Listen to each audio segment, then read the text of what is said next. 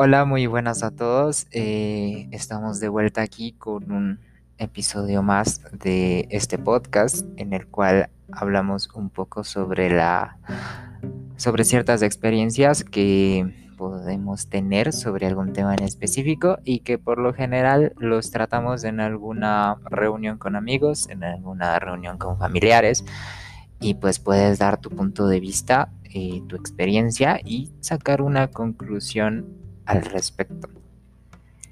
Entonces, eh, la semana anterior habíamos hablado sobre un tema dividido en dos partes que es el sueño. Desde la perspectiva de cuando el sueño te envuelve de manera que no te permite lograr las cosas que tú tienes planeadas lograr ese día o, o esa semana o lo que sea, cuando el sueño se convierte en un impedimento para ti. Y, y pues la otra parte es cuando en cambio no, no logras conciliarlo cuando pues por más que hagas o por distintos factores eh, no puedes dormir lo mismo o la misma cantidad o de la misma calidad que otras personas. Entonces eso es algo que le puede ocurrir a muchísimas personas. Entonces, bueno, como había mencionado la semana anterior, para poder tratar esto de una manera un poco más real, más específica, pues tendríamos que hablar con alguien que lo haya vivido más que yo, porque pues no ha sido mi experiencia en sí, más allá de alguna noche que por algún tema en específico no se haya podido dormir, no, no podemos basarnos en eso para dar una explicación más eh, específica. Entonces, eh, hoy vamos a hablar sobre eso. Vamos a tratar de, pues bueno, entender por qué ocurre esto y qué se puede hacer para tratar de mejorarlo desde nuestra opinión. Y eso pues va a ayudar a que ustedes también puedan opinar y sacar sus propias conclusiones. Así que para eso, pues voy a tener que introducir a mi compañera el día de hoy que pues eh, lo vamos a, introducir como una mujer muy guapa y una de las voces más bonitas que he escuchado en mi vida. y pues eh, es Carolina, les doy la bienvenida a, a, esto, que pues bueno, es nuevo, igual que nosotros. Entonces vamos a estar tranquilos y pues bueno, te pido que te presentes. Eh, hola, eh, yo soy Carolina y estoy aquí encantada de acompañarte. Es mi primera experiencia con este tipo de cosas, aunque estudié comunicación social, así que creo que sí estoy un poco familiarizada y espero hacerlo bien. Pues lo estás haciendo mejor que yo, así que no te preocupes. Eh, bueno, la, la realidad es que más allá de otras cosas, pues tú eres la indicada para este tema porque pues en gran parte de tu vida has tenido pues etapas mayores y menores en cuanto a la cantidad de sueño que has podido conciliar. Eh, tus noches no son tan estándar como las de los demás, entonces pues vamos a tratar de tocar eh, desde tu perspectiva el tema y luego a, pues bueno, tocar otras razones por las cuales se podría llegar al mismo punto y qué se puede hacer en, nuestra opinión.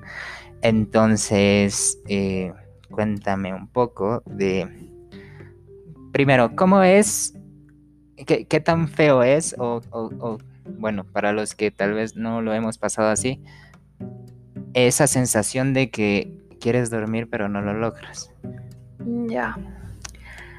Creo que depende un poco de, cada persona, ¿ya? En mi caso yo soy alguien que prefiere trabajar en la noche porque siento que me concentro mejor, que hay más silencio y creo que por esa parte es que yo no eh, puedo dormir bien los días en los que no tengo que hacer nada porque mi cabeza está al 100%. Eh, mis pensamientos, todo, todo. Yo tengo que hacer algo, si no, no puedo.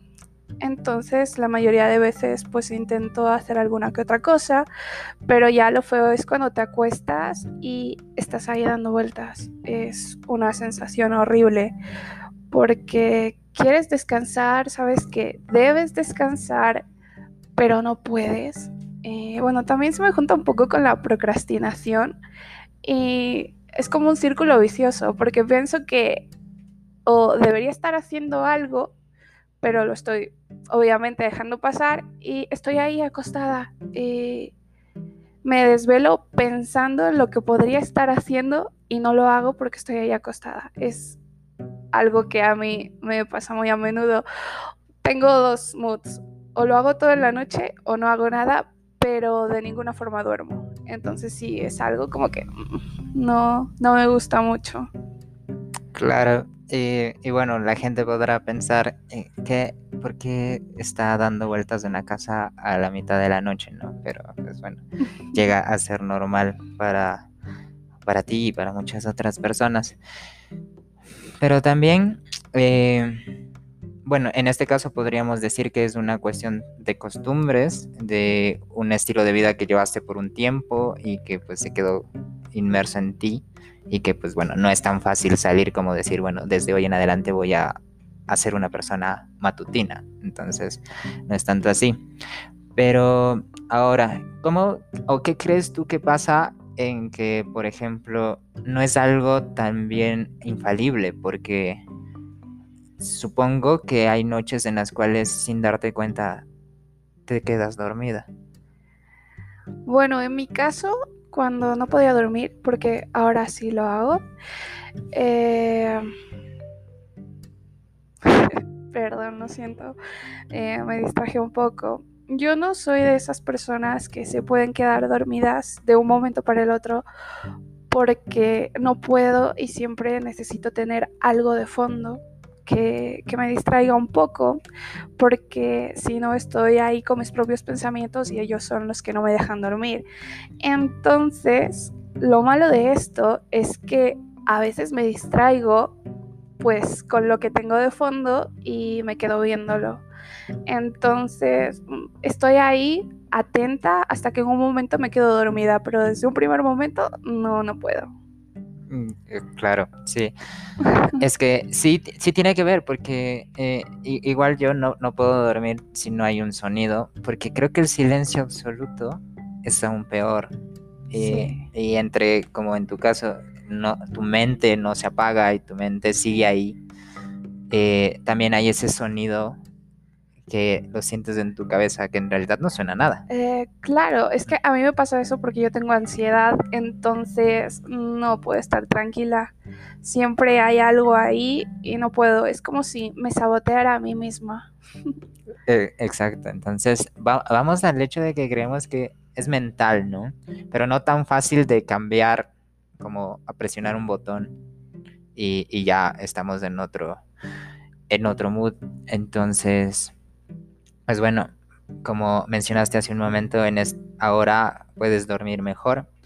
Entonces, eh, ha sido por, bueno, por la orientación que has tenido últimamente, también por, eh, has tenido que cambiar tus hábitos y, y pues nos damos cuenta que, por ejemplo, algo que, o, dos cosas que has cambiado que creo que son eh, pesadas o que han hecho cambios importantes es la cuestión del café y las gaseosas y también la cuestión de las pantallas y lo que haces al final de tu día. Claro. Entonces, eh, ¿crees tú que en realidad esto ha sido un detonante? Que si a la larga sí ayuda, aunque al principio tal vez sientas que no. Yo creo que sí. Por ejemplo, eh, yo antes consumía mucho café. A mí me encanta el café en el desayuno, a media tarde, en la noche. Soy muy fan. Y claro, ya cuando quise empezar a tener una rutina para poder dormir bien, sí fue una de las cosas que tuve que dejar. Más por las noches, por la mañana no, algún que otro día sí. Pero por las tardes, por las noches ya yo no bebo gaseosas, como comentaste, igual tampoco lo del café y también tengo como que una rutina. Eh, me pasaba antes que, no sé, yo podía pasar horas en la computadora haciendo cualquier cosa y ya luego iba a la cama y no podía dormir.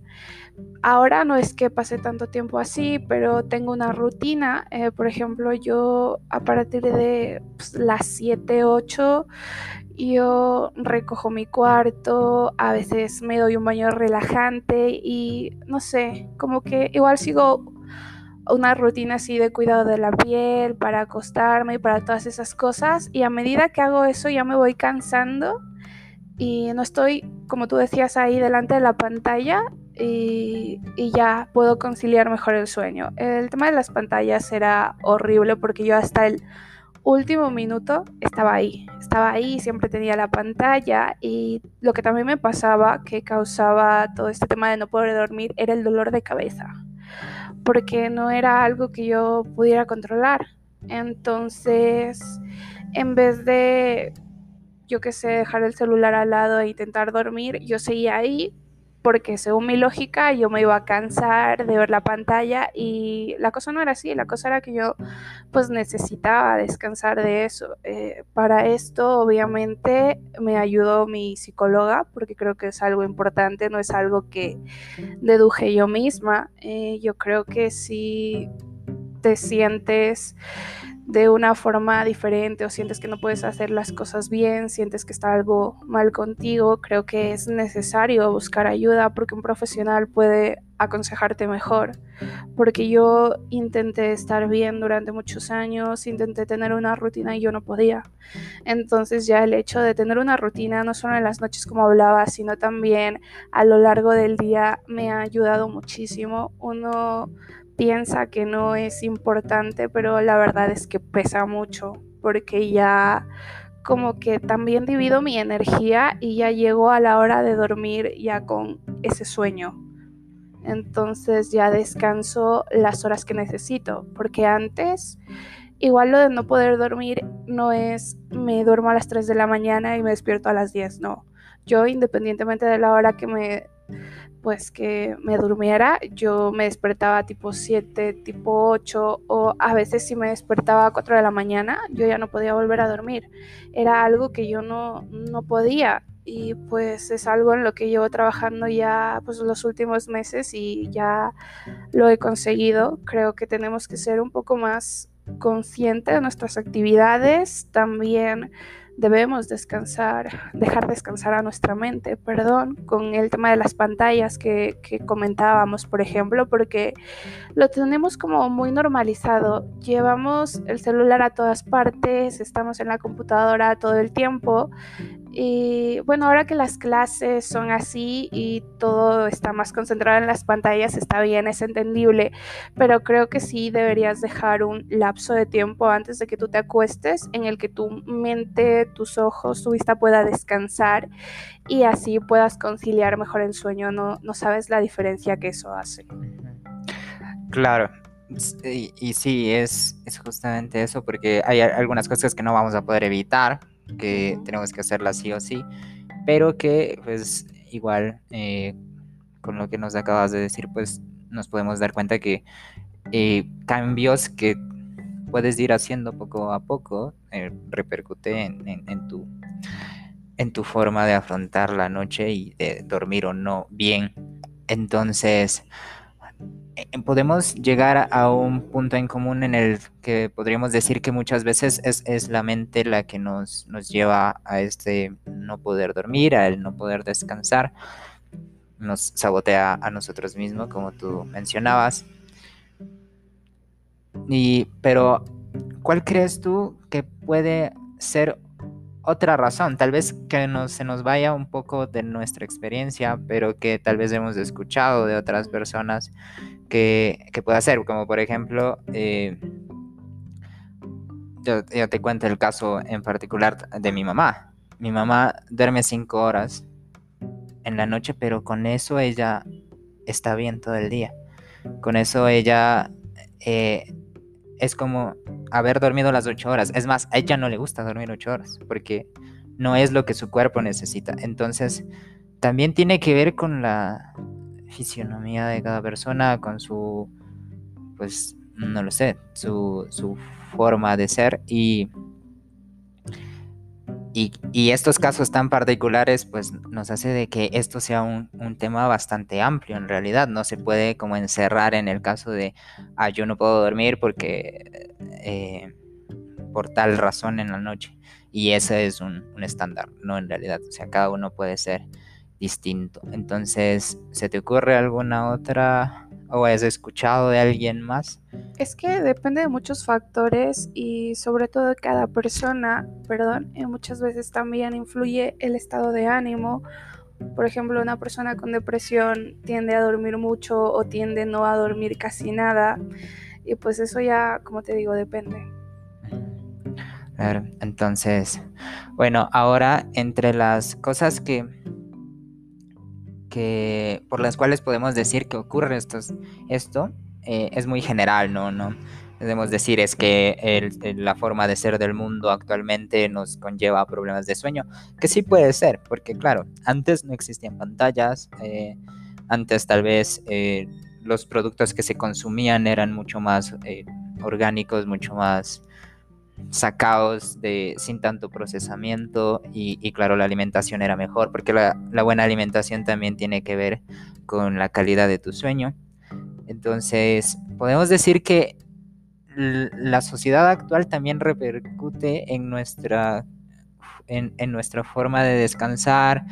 Eh, si bien se ha mejorado en muchas cosas porque claro ahora duermes en un colchón una almohada que en teoría se supone que te ayuda a descansar mejor, cosa que antes no se tenía.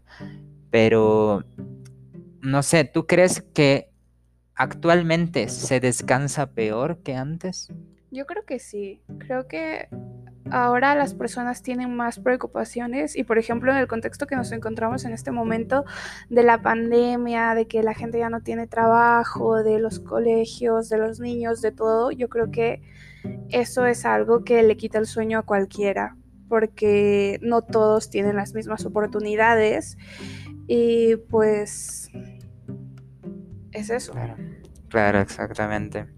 Entonces, ahora, nosotros como simples mortales, ¿qué podemos hacer?